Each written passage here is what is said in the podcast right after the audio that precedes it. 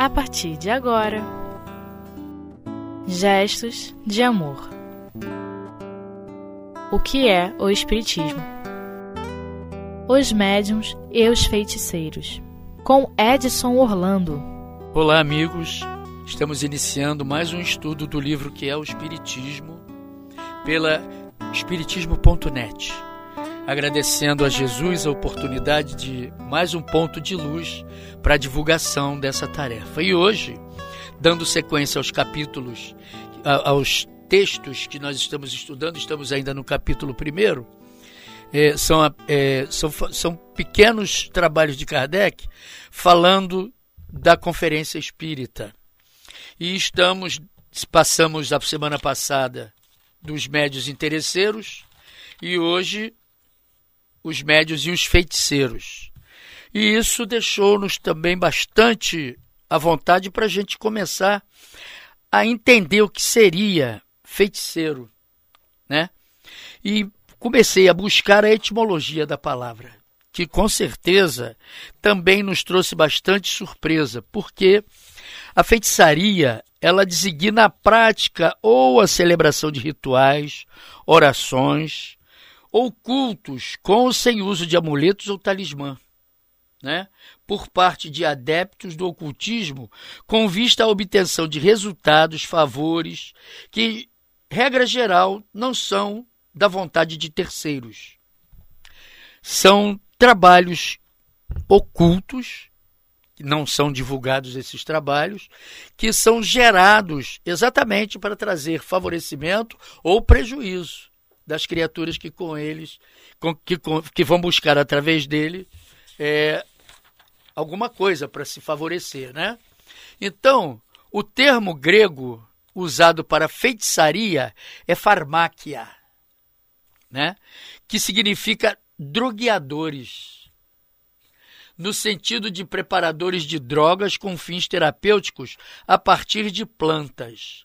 Para além da intenção de curar, os feiticeiros também usavam drogas para induzir estados alterados de consciência, para ascender ao mundo dos espíritos. Você vê que a coisa era mais ou menos dentro de um patamar muito baixo muito baixo. Então, naquela época, Kardec discutia porque o visitante faz uma pergunta até interessante para Kardec. Ele pergunta: desde o instante em que a mediunidade consiste em nos colocarmos em relação com as potências ocultas, parece-me que médios e feiticeiros são mais ou menos sinônimos. E Kardec, com a sua inalterável classe, responde para eles: eu estou até é, me baseando naquilo que está escrito para a gente não fugir à ideia de Kardec. Em todas as épocas, diz ele, existiram médios naturais e inconscientes, né? que somente porque produziram fenômenos insólitos e incompreendidos foram qualificados de feiticeiros e acusados de pactuarem com o diabo o mesmo aconteceu com a maioria dos sábios que possuíam conhecimentos acima do comum. A ignorância exagerou o seu poder e eles mesmos muitas vezes abusaram da credulidade pública, explorando-a.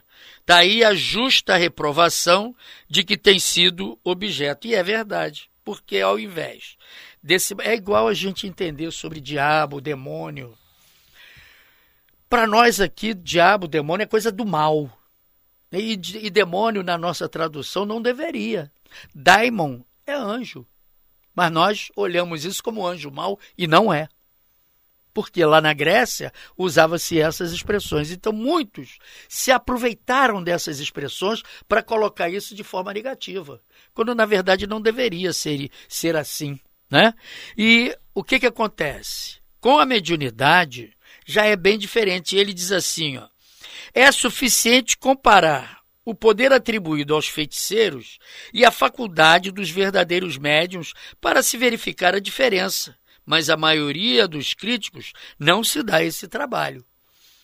O Espiritismo não ressuscitou a feitiçaria, ao contrário, ele a destruiu e a destruiu para sempre, despojando-a do seu pretenso poder sobrenatural de suas fórmulas. livros de magia, amuletos e talismãs, reduzindo os possíveis fenômenos ao seu justo valor sem sair das leis naturais. Por quê? Porque o médium lida com espíritos. Feitiçaria é feita com coisas materiais. Né? E quando se lida com os espíritos, você não pode dizer que manda nos espíritos. O telefone toca sempre de lá para cá. Então o que, que acontece? Quando você é um médium religioso, equilibrado, espírita, você vai saber que você vai produzir aquilo que você pode produzir em relação ao trabalho que você pretende fazer. Porque Kardec é muito claro nisso. A gente não manda nos espíritos, é isso é interessante.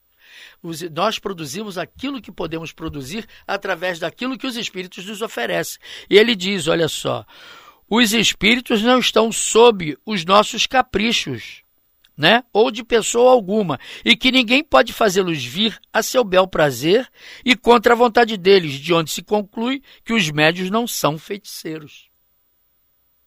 Não é, não é, é interessante isso, porque a gente vê tantas coisas acontecerem, lógico que surgiram muitos mitos em cima disso. Né? A gente lembra das histórias do mago Merlin, que ele produzia do nada flores, né? Ele produzia do nada animais, borboletas, pombos, mas lógico que isso era exatamente truques de magia ou de mágica, né? Que ele podia fazer. E as pessoas daquela época, como a cultura era curta, oh, que maravilha, que coisa espetacular. E, e hoje a coisa funciona de de maneira completamente diferente. Tivemos médios interessantíssimos usando o, o efeito físico.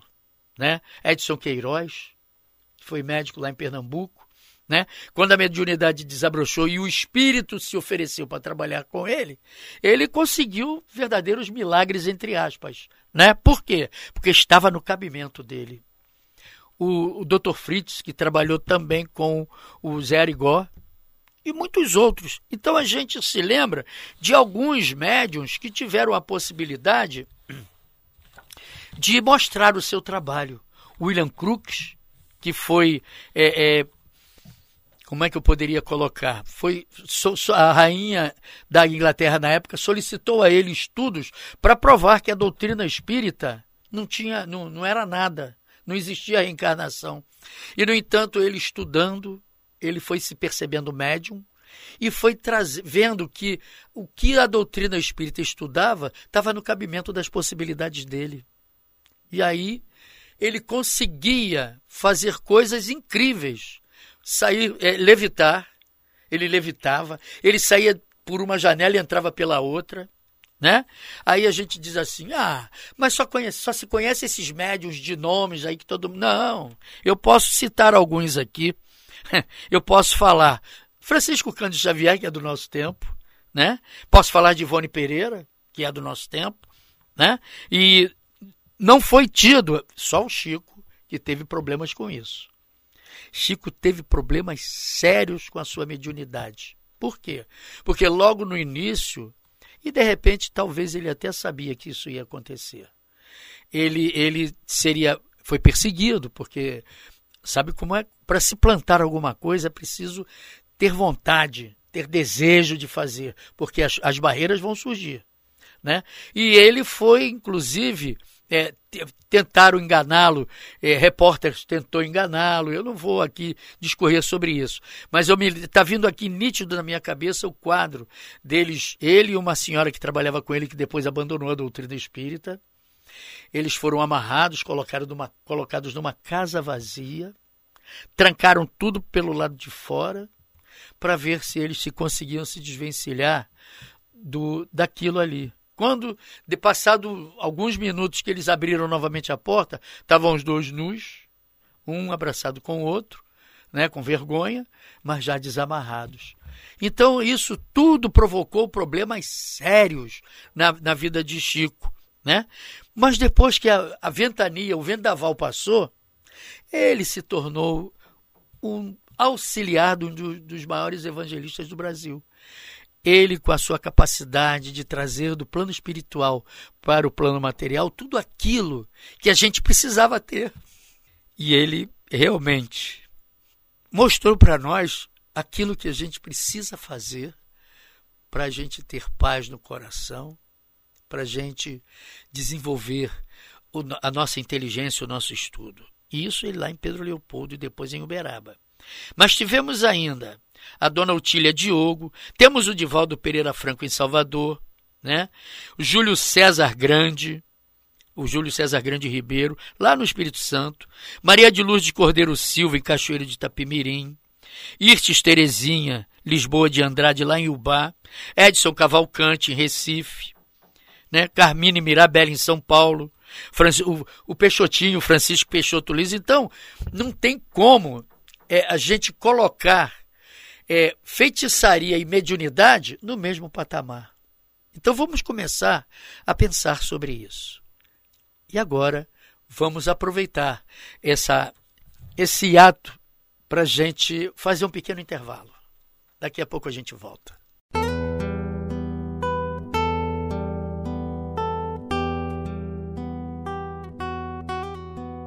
Gestos de amor.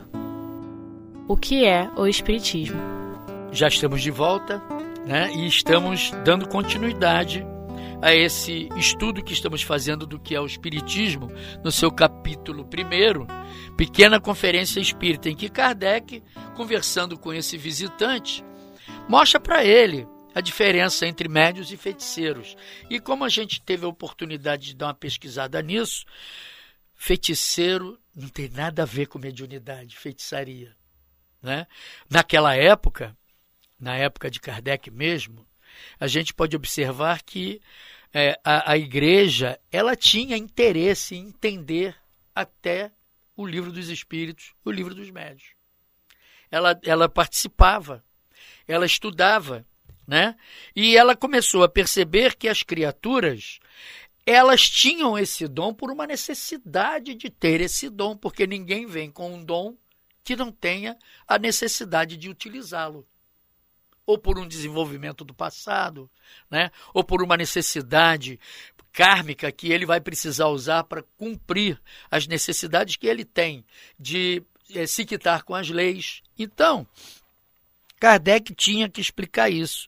Mas o visitante, ele é pertinente, ele, aliás, ele não é pertinente, ele é impertinente. Ele diz assim, ele faz uma outra pergunta. Em consequência disso, todos os efeitos que certo, certos médiums é, é, acreditados obtêm à vontade e em público seriam, segundo o senhor, apenas charlatanice? E Kardec, de novo, com toda a sua classe, diz para ele: Eu não falo de uma maneira absoluta. Tais fenômenos não são impossíveis, porque há espírito de baixa categoria que podem se prestar a essa espécie de fatos e que se divertem com isso, tendo talvez exercido a profissão de prestidigitador quando vivos na Terra, e também médios especialmente aptos a esse gênero de manifestação. Porém, o mais comum o mais comum bom senso, repudia a ideia de que os espíritos, embora pouco elevados, viessem fazer exibições e façanhas para distrair os curiosos. Isso havia necessidade de, de acontecer porque as pessoas precisavam conhecer que, além dessa matéria bruta, tem mais alguma coisa. Tem vida do outro lado.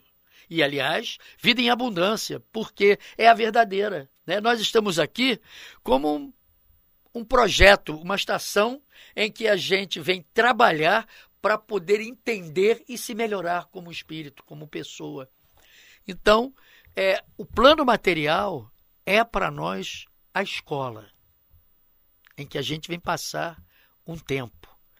E Jesus, aproveitando essa oportunidade, traz para nós é, um trabalho, uma tarefa que a gente precisa se investir dela, chamado a Boa Nova, que a gente dá o nome de Evangelho, para a gente poder entender isso e começar a diluir em nós o passado e colocar uma vivência amadurecida, pacificada, bem envolvida, entender o outro, chamar o outro de irmão e não mais olhar o outro como um inimigo, como uma coisa qualquer que venha te trazer problemas, Porque somos iguais. o bacana, o bonito do processo é esse. Nós nos entendemos com a mesma linguagem. E cada setor, para que um não se confronte com o outro, tem a sua língua. Com mais vantagens. A gente pode aprender a língua do outro. Porque você vai se desenvolvendo e a ideia você vai acabando vai, vai percebendo que o progresso ele tem que existir, quer queiramos ou não. Porque com a doutrina espírita, é, certos conceitos se acabam. Graças a Deus eu nunca fui tradicionalista. E isso, essa, essa ideia de ser tradicional é se manter na mesma posição. E a gente precisa entender que a mesma posição não nos leva a lugar nenhum. Precisamos observar a estrada e perceber os horizontes que elas nos apresentam. Né? E a gente poder galgar aquilo que se tem vontade. Fazer aquilo que a gente vai fazer para obter maiores responsabilidades e aumentar a nossa inteligência espiritual. É interessante, né, a obtenção desses fenômenos à vontade e sobretudo em público, porque as pessoas vão percebendo que a mediunidade não está restrita a uma ou duas pessoas. Todo mundo tem é, é, é, o, seu, o seu dom mediúnico. Precisamos só descobrir qual seja. E aí o que, que acontece? É preciso somente saber que tipo de mediunidade a gente carrega conosco. Uns da fala, outros da vidência, outros dos fenômenos físicos, né? E da escrita, a, a psicografia, a psicografia mecânica, a psicografia é, é, é do pensamento, a psicografia é, é, é, semimecânica. Então a gente só vai, só vai perceber isso quando a gente começa a observar aquilo que a gente está fazendo. Temos que deixar de andar aleatoriamente e que os espíritos que interferem na nossa vida, está lá na questão do livro dos espíritos, é, se eles deixarem, mano, diz uma vez, se os espíritos deixarem de interferir na nossa vida, é, a gente vai ficar igual o João Bobão, aquele boneco de ar que a gente bate nele e ele vai para lá e vem para cá, né? Nós precisamos participar disso. Nós precisamos estar aptos a entender de quem somos, o que podemos fazer, porque aí a gente vai entender para onde nós vamos. Assim, é, a gente fica mais tranquilo quando passa essas ideias, porque trabalhando de uma forma divulgadora, traz aos nossos sentidos, nossos sentimentos, é, a certeza de que estamos cumprindo aquilo que Jesus determinou para nós. Ide por todo mundo, pregai o evangelho a toda criatura. É assim que funciona. Eu gostaria muito de agradecer aqueles que nos estão ouvindo, convidá-lo para estarmos novamente no mesmo horário, fazendo o mesmo trabalho. Dando sequência, uh, será a diversidade nos espíritos que o visitante continua inquirindo a Kardec. Muita paz em seus corações e que possamos nos internar na ideia, para gente não deixar é, é, ficar de lado o que seja aleatório, o que não existe, mas buscar entender para nós não ficarmos para trás, caminharmos juntos, saber para onde vamos. E o que eu desejo é muita paz em todos os corações que nos ouvem.